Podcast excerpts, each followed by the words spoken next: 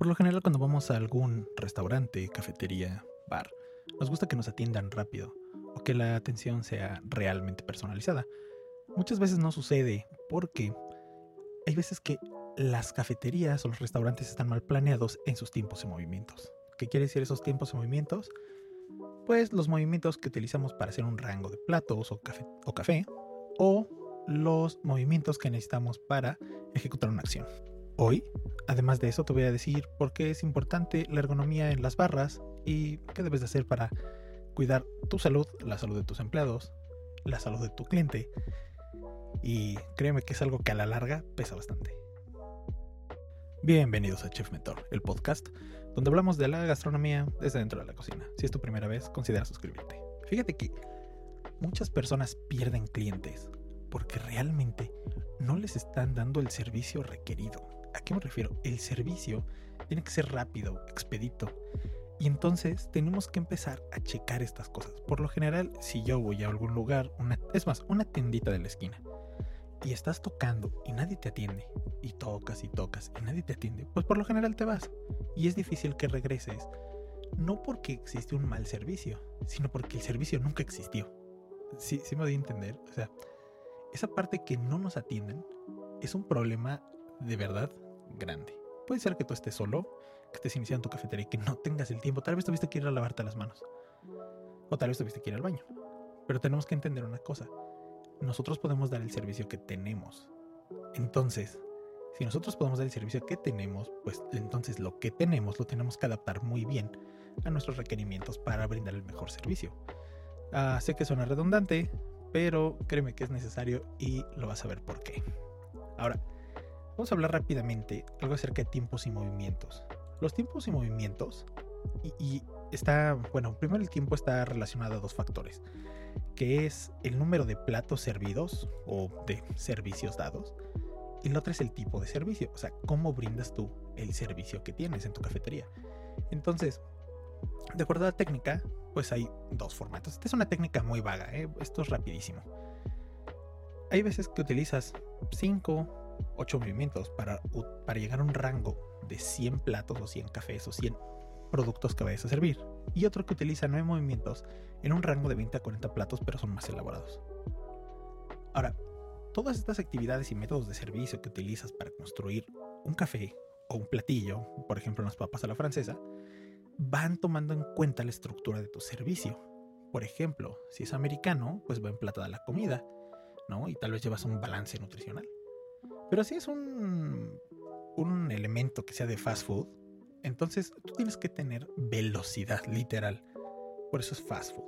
Y, y créeme que, que estoy poniéndolo de una forma muy sencilla, muy vaga. Porque no es lo mismo montar y decorar 30 platos a montar y decorar 150, 200 platos. Entonces, bueno, vamos a ver esta parte exactamente de qué es lo que necesitamos.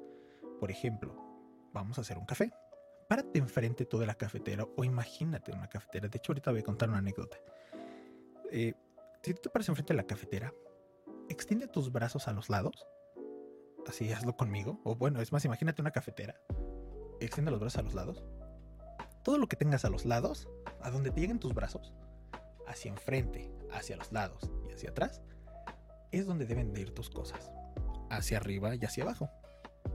Eso es lo primero que debemos de tener en cuenta. ¿Por qué? Vamos a suponer que haces un café. Entonces, de tu lado izquierdo tienes el molino, de tu lado derecho tienes, este, bueno, al centro está tu cafetera, del lado derecho tienes tal vez eh, tus tisanas. Arriba de la cafetera tienes, bueno, pues el calienta tazas, tus tazas, Tal vez también del lado derecho tienes un poquito atrás, tienes los vasos desechables. Del lado izquierdo, aparte de tu molino, tienes tu bagacera. Y bueno, ¿esto qué tiene que ver? Si tu barista o tú se tienen que mover mucho de su lugar para hacer un café, lo que vas a hacer es que vas a generarte, uno, para ti, cansancio. Segundo, lo que vas a generar es que el cliente vea que te estás tardando. Y aunque no lo creas, sí pesa bastante. Mira, y aquí va la anécdota. Hace dos o tres días mi hermano y yo fuimos a una cafetería que se llama María. Y, de hecho es lo que yo iba a decirles el otro día. Las cafeterías que lo hagan bien, las vamos a premiar. O sea, literal. ¿Por qué? Porque pues alguien está haciendo bien hay que decírselo, ¿no? Siempre tenemos la cultura de decir lo que está mal. Ay, no, esto me quejo de esto y me quejo de aquello, pero casi nunca felicitamos cuando alguien hace algo bien. Entonces, bueno, ellos hicieron un café muy bueno.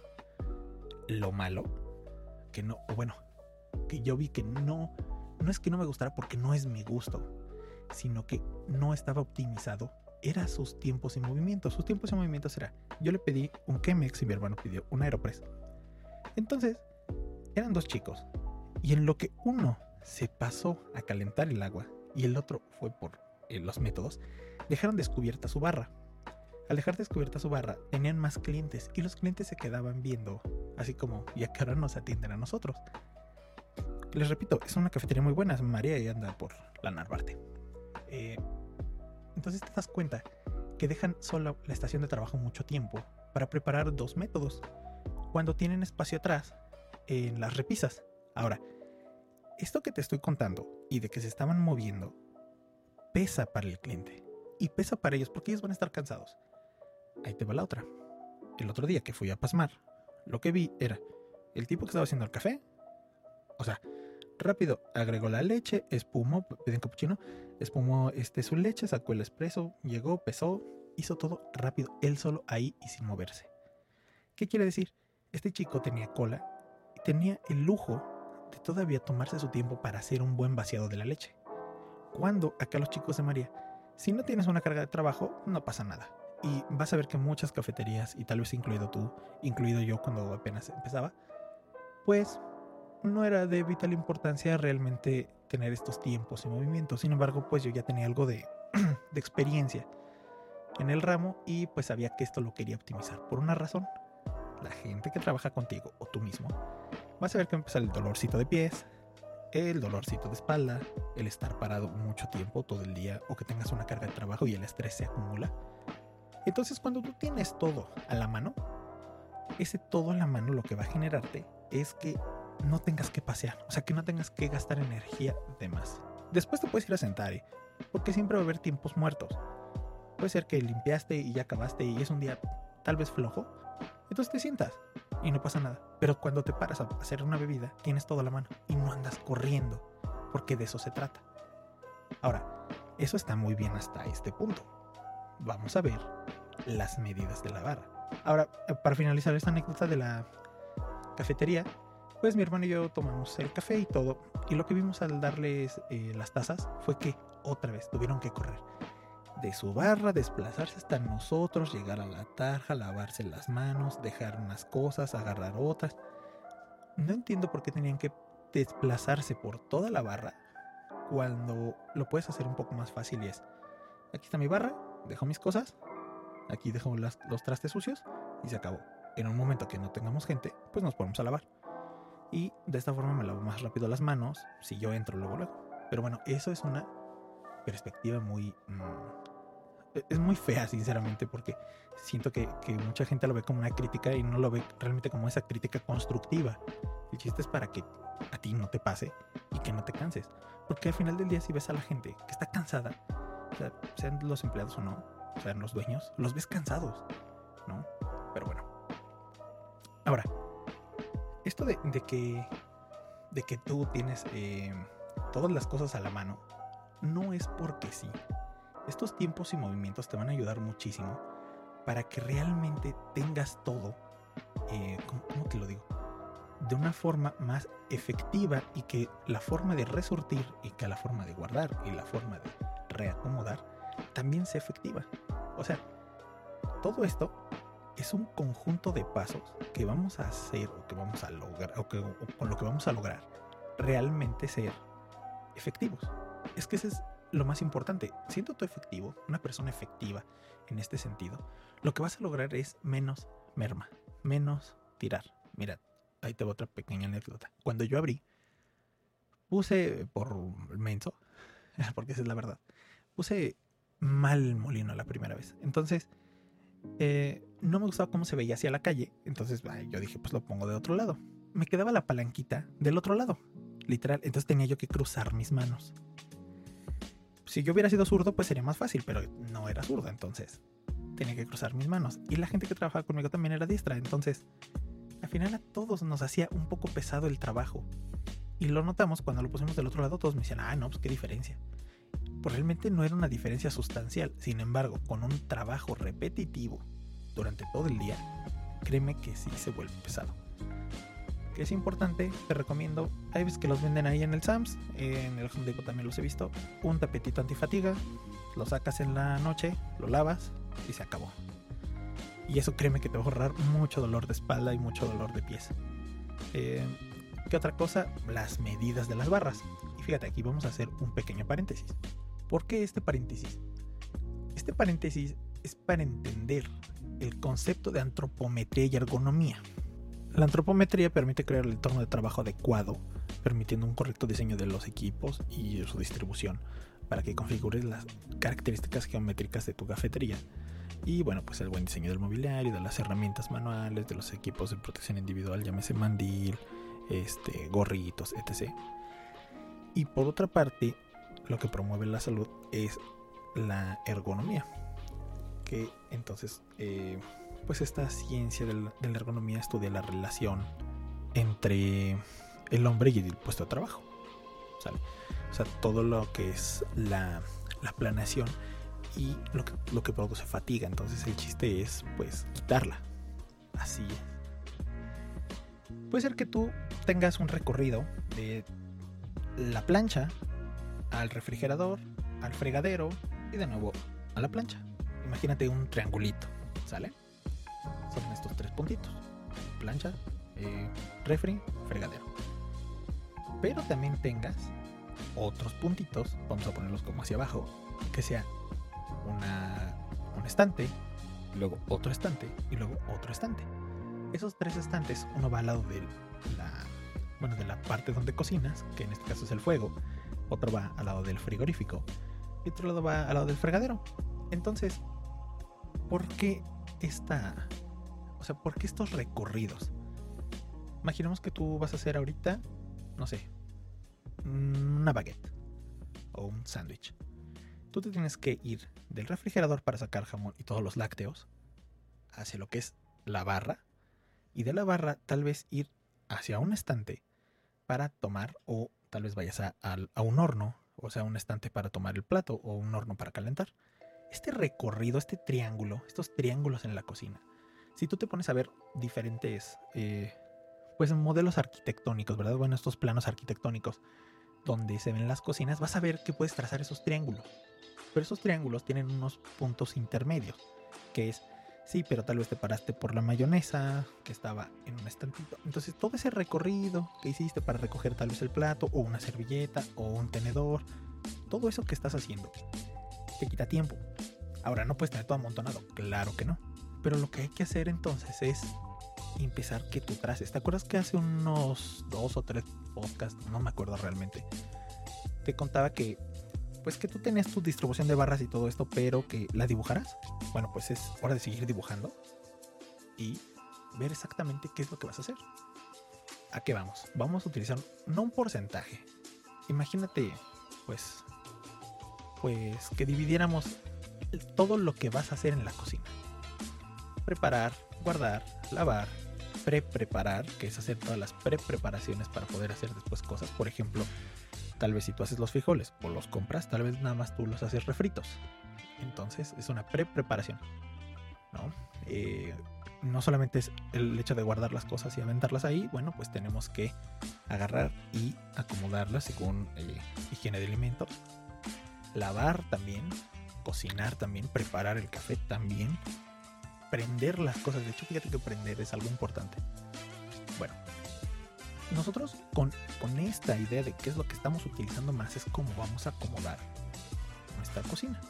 Ahora, yo no te recomiendo, por ejemplo, que tú utilices eh, espacios muy pequeños. Yo sé que, por ejemplo, que las cafeterías, por lo general, cuando empiezan, tienen espacios muy pequeños te recomiendo que tomes, eh, y esto es una recomendación muy personal, eh, te recomiendo que tomes un poquito más de espacio, más de, de esos 60, 80 centímetros, para que estés pasando. Porque cuando se cae algo o pasa ese pequeño accidente, un derrame, créeme que limpiar se vuelve tedioso, fastidioso, y si tienes cosas por preparar, es difícil que la gente te ayude, o que pasen varios, o que si tienes una urgencia, por ejemplo, que un aparato está sacando chispas, pues tengas la rapidez para meterte, sacar las cosas, desconectar o tal vez utilizar un extintor. Entonces sí, creo que debes de tomarte un poquito más de espacio porque es para ti también. Y créeme que si tú estás cómodo vas a hacer sentir al cliente cómodo. Esto no se trata nada más así como como de, ah, o sea, te ves bien y te sientes bien. No, no, no, o sea, es, es algo que de verdad lo necesitamos. Por ejemplo, un problema que, veo común es cuando ponen las repisas, las dejan luego muy pegadas a la barra de abajo. Entonces no alcanzas a ver, si estás parado frente a la barra, no alcanzas a ver bien abajo. Y por lo tanto, a la hora de limpiar, no limpian la repisa luego por abajo. Si vieran cuántas cafeterías y cuántos restaurantes he visto llenos de cochambre, ¿Por qué? Porque hay lugares que no los ven por esta parte. Y luego si se les llega a meter una eh, cucaracha o llámese cualquier tipo de plaga, luego son no imposibles porque sería ilógico decir eso, pero sí se vuelve muy difícil limpiarlas. Entonces, bueno, antes de pasar exactamente a los puntos de, medida, tenemos que entender una parte que es ah, esencial. Esta parte esencial es cómo funciona los muebles que vas a meter a la, cafetería. ¿A qué me refiero? No solamente los movimientos constantes y repetitivos o los recorridos, estiramientos y flexiones que vas a tener para poder cocinar, lavar o preparar. Es simplemente que tú, aparte de que tengas todos estos muebles de una manera cómoda, práctica y funcional para ti, que realmente te brinden eh, la capacidad de hacer todas tus actividades y tus soluciones. ¿Vale? ¿A qué me refiero con soluciones? Bueno, pues tus productos. Tienes que ver lo primero, que es súper importante. Todos te van a querer vender barras y todo esto, y te van a decir, yo lo vendo y yo lo tengo, o tengo esta que me quedó. Lo primero es, ve lo que necesitas. O sea, ve a partir de tu menú lo que tú necesitas. Si tú necesitas una barra y contrabarra, que es lo más común, perfecto. Pero tú no sabes si necesitas gavetas o no necesitas gavetas. O si necesitas, eh, por ejemplo, más entrepaños o menos. ¿Por qué? Porque tienes que tomar en cuenta que vas a tener instalaciones de gas, de agua, drenaje y luz. Súper importante eso. ¿eh? Si tú pones madera y luz, bueno, puede ser que no pase nada, no pasa nada. Pero drenaje y madera, se te hincha la madera y se bota. Ahora, puedes poner acero y luz y puede ser que, pues si hay un cable pelado por ahí, te dé algún toque. Entonces tienes que ver esto o por ejemplo lo del gas, que si vas a poner una encimera, una estufa encimera, pues que entonces la superficie sea de acero inoxidable o de algún otro tipo de material, cerámico tal vez. Y como te comentaba, pues lo del agua y drenaje. Agua, acuérdate que es agua potable y drenaje, pues los, los desperdicios. Entonces, para todas las instalaciones, de preferencia utiliza material que no sea poroso. Ahora, dejemos eso hasta ahí.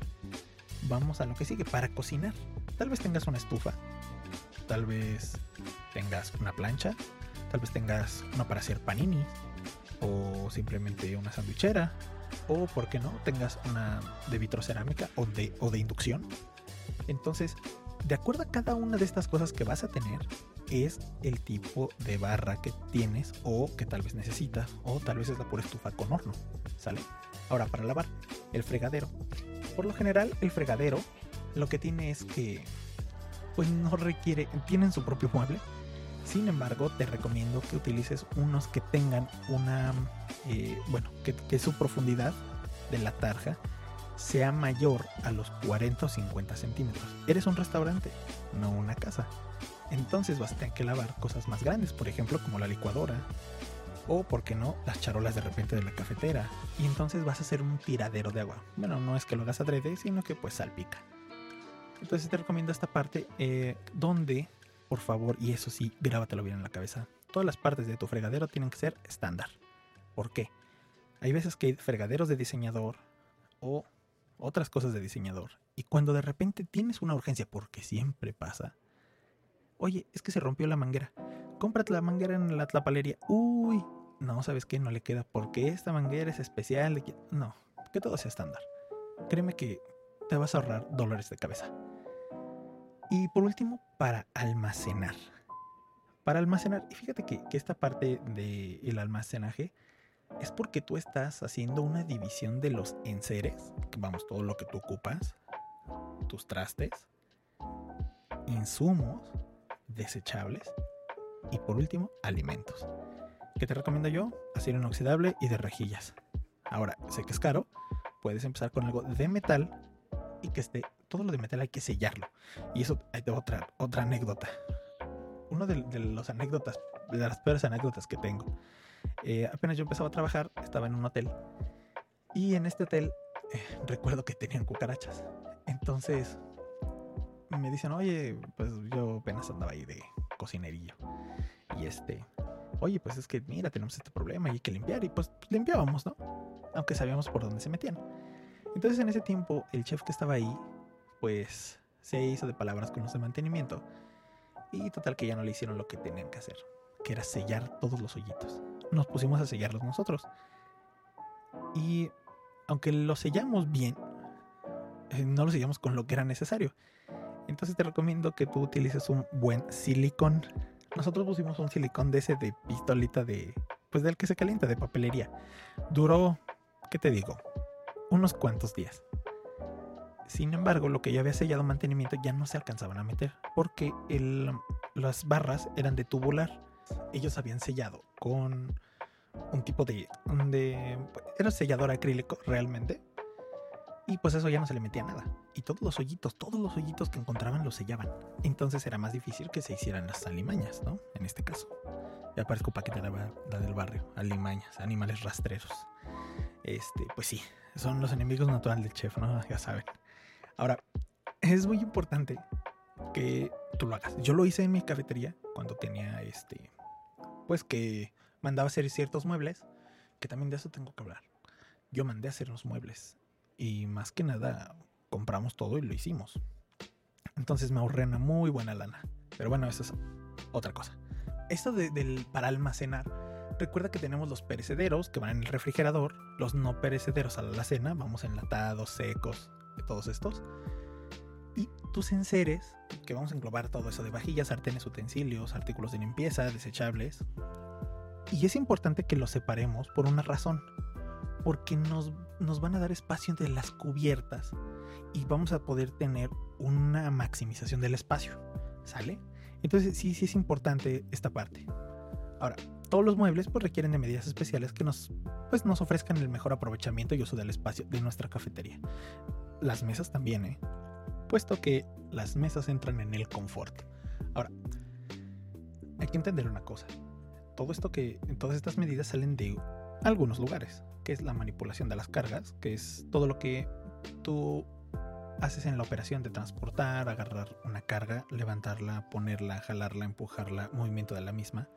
La bipedestación, que es estar parado todo el tiempo, o sea, estar en esa postura, posición de pie, desplazamientos cortos o quieto, estar escuchando a alguien o estar atendiéndolo. Las posturas forzadas, que pues son esas, esa realización de movimientos que tenemos donde o o como te explico, donde tenemos que adoptar unas posturas para realizar nuestro trabajo, movimientos repetitivos, marchas prolongadas, etc. Ahora, es importante que lo veas de, esta forma porque nos van a ayudar a que tú realmente no te vayas a lastimar. Bien, entrando en materia, lo que necesitamos saber es las barras. Realmente, ¿qué tienen? algunas te van a dar o te van a ofrecer un soclo de acero inoxidable patas de alto tráfico, que son de goma o de un tipo de acero, que puedes estar, bueno, que se van a estar tallando porque pues barres o trapea, o para la limpieza, eh, cubiertas reforzadas, eh, repisas voladas. Ahora, en cuanto a medidas, pues realmente el cuerpo humano, la apertura de las puertas, si es que tienen puertas tu barras, o tu barra, o el desplazamiento de las rejillas para almacenar o para cuando necesites limpiar, más el proceso de carga y descarga del, pues, electrodomésticos o cosas. Ahora, se recomienda una holgura mínima entre las barras de 101 centímetros.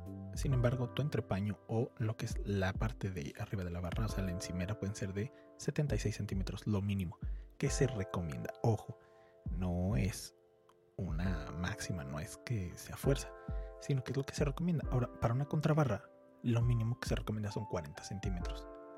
¿Por qué? Porque entre, entre estas dos barras tú lo que vas a tener es el paso o tu holgura mínima, que es 101 centímetros, y pues todas tus demás holguras mínimas para acomodar todas tus cosas. Esto es porque pues hasta las cosas están hechas para estas medidas. Digo, es lo mínimo, es lo mínimo recomendable. Hay gente que lo hace con mucho menos. De hecho, hay gente que lo hace con menos de 20 centímetros y les funciona. Ahora, si nosotros sumamos estos tamaños, lo que va a suceder es que tal vez te quede un tamaño muy grande, porque digas un metro de holgura más 76 centímetros, que generalmente todas van a 80 o 90 centímetros, más los otros 40 centímetros, bueno, pues casi nos da una holgura de 2 metros y tantos. Ahora, eso, ese espacio que tú requieres es necesario porque pues estamos considerando la zona de circulación, la zona de trabajo, las encimeras, los interiores, todo lo que tú vayas a pre preparar y preparar. Y estamos tomando en cuenta la zona de circulación con objetos. ¿Qué quiere decir? Cuando tú regresas de recoger algo o cuando apenas vas a ir a entregar algo. O por ejemplo que tengas una pila de para surtir, por ejemplo. Entonces todo esto ya está contemplado. Ahora, la mayoría, como te decía, te van a decir eh, pues que la barra va a 91 centímetros, 90 centímetros, 88 centímetros. Sin embargo, yo te digo que de piso hacia el primer entrepaño o a lo que es la base de la barra, pues por favor déjale mínimo 10 centímetros. Mínimo. Lo recomendable serían 15 centímetros para que pasen bien los dos elementos para limpiar. Entonces, y se necesita por una razón. Por ejemplo, cuando la gente se pega a la barra, que los pies queden un poquito abajo y esta persona puede quedar pegada y tal vez alguien pasa atrás con algo, ¿no? Por ejemplo, también cuando tú te acerques, tú tienes un espacio, bueno, un espacio muerto o espacios muertos entre las barras y lo que son los primeros repisas hacia arriba, que lo que nos van a permitir es el trabajo continuo. Y esto es importante. ¿Por qué nos estamos enfocando en el trabajo? Porque el trabajo es realmente lo que vas a estar haciendo. De nada te serviría créeme, porque hay gente que me dice, es que no es objetivo. O sea, el hecho de que yo te diga, ¿sabes que Tu barra tiene que medir mínimo 90 de alto, 15 de el piso al primer entrepaño y los entrepaños como tú quieras, los pues eh, lo mejor es de 20, 25 y 30 centímetros, pues no te va a decir nada. O sea, hasta ahí te vas a quedar, pero no vas a saber por qué esos tamaños. Ahora, si tú dices, oye, yo no voy a vender, por ejemplo, eh, bebidas grandes, pues puedes hacer los espacios más pequeños. Entonces tienes más espacio para tú reacomodarte. Y esto tiene que ver con una cosa. Imagínate que la industria se quiere estandarizar con cosas o con sus productos. Pero no por eso también te vas a estandarizar tú. ¿A qué me refiero? O sea, tú no vas a vender lo mismo que los demás, aunque en esencia sí. Realmente tú tienes tus propias preparaciones. Entonces, ese es tu punto clave. Y esto es lo que queremos darte a entender aquí en Chef Mentor, que, que realmente tú tienes que tener ese sello. Estamos buscando enseñarle a las personas que pueden hacer las cosas un poco diferentes y que son a su gusto y que si tú estás en el máximo confort de todo lo que es esta parte holística, biolística, me, refiero a, todo realmente, puedes ofrecer mejores productos y puedes generar dinero. Y, y, eso es lo que estamos tratando de hacer aquí. Entonces, sí, eh, yo te puedo decir, por ejemplo, que del horno pared, parrilla, las cocinas, los 90 centímetros, los extractores, que tienes que tener un poco uso, 50 centímetros más allá de la cabeza. ¿Para qué? Pues para que la gente tenga eh, mayor movilidad y que sea más, em, pues que sea más fácil utilizar las cosas. Sí, sí, todo funciona. Pero muchas cosas te vas a encontrar en la industria que son estándar. Si nos asesoramos con un arquitecto, el arquitecto nos va a decir que lo primero que tenemos que entender es que hay medidas estándar y medidas mínimas. Entonces tenemos que entender las medidas mínimas. Porque con esto podemos crear espacios más agradables para ti, que es el usuario. Debe de trabajar la funcionalidad en beneficio del diseño de tu local. Lo más importante, como te había dicho, es la zona del triángulo, ¿no? La zona de cocción, lavado y almacenaje. Ahora, es recomendable que los vértices de, de estos triángulos no se junten. Vamos, si ubicas una cocina de una casa, vas a ver que por lo general está en medio la zona de cocción, de un lado está el refrigerador y el almacenaje y del otro lado está la zona de lavado. Entonces, bueno, y esto son cosas muy mínimas. Ahora, no debe haber interferencias o obstáculos que rompan el espacio de trabajo. Entonces, la mayoría de cafeterías tienen una cocina lineal, llamémoslo así, donde pues todos los muebles están en una misma pared. No podemos hacer esos triángulos para o, a no ser que introduzcamos una isla o otra barra. Ahora, lo interesante de esa otra barra es que es la barra del café y de muchas veces donde se atiende. Entonces, vamos a ver esta parte. Si tienes espacio para la estufa, a los lados debes de dejarle mínimo 50 centímetros libres para que tú puedas operar y que tengas un manejo higiénico de los alimentos. Después de eso, si tú tienes la zona de lavado, pues tienes que dejar mínimo 60 a 80 centímetros libres para que no haya una contaminación, no salpique agua.